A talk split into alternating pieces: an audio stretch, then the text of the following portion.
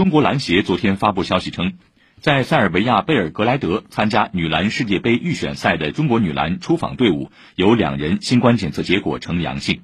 其他二十四人检测结果为阴性全队已就地进行隔离观察。在二零二二年国际篮联女篮世界杯预选赛中中国女篮以三战全胜小组第一的成绩成功晋级女篮世界杯。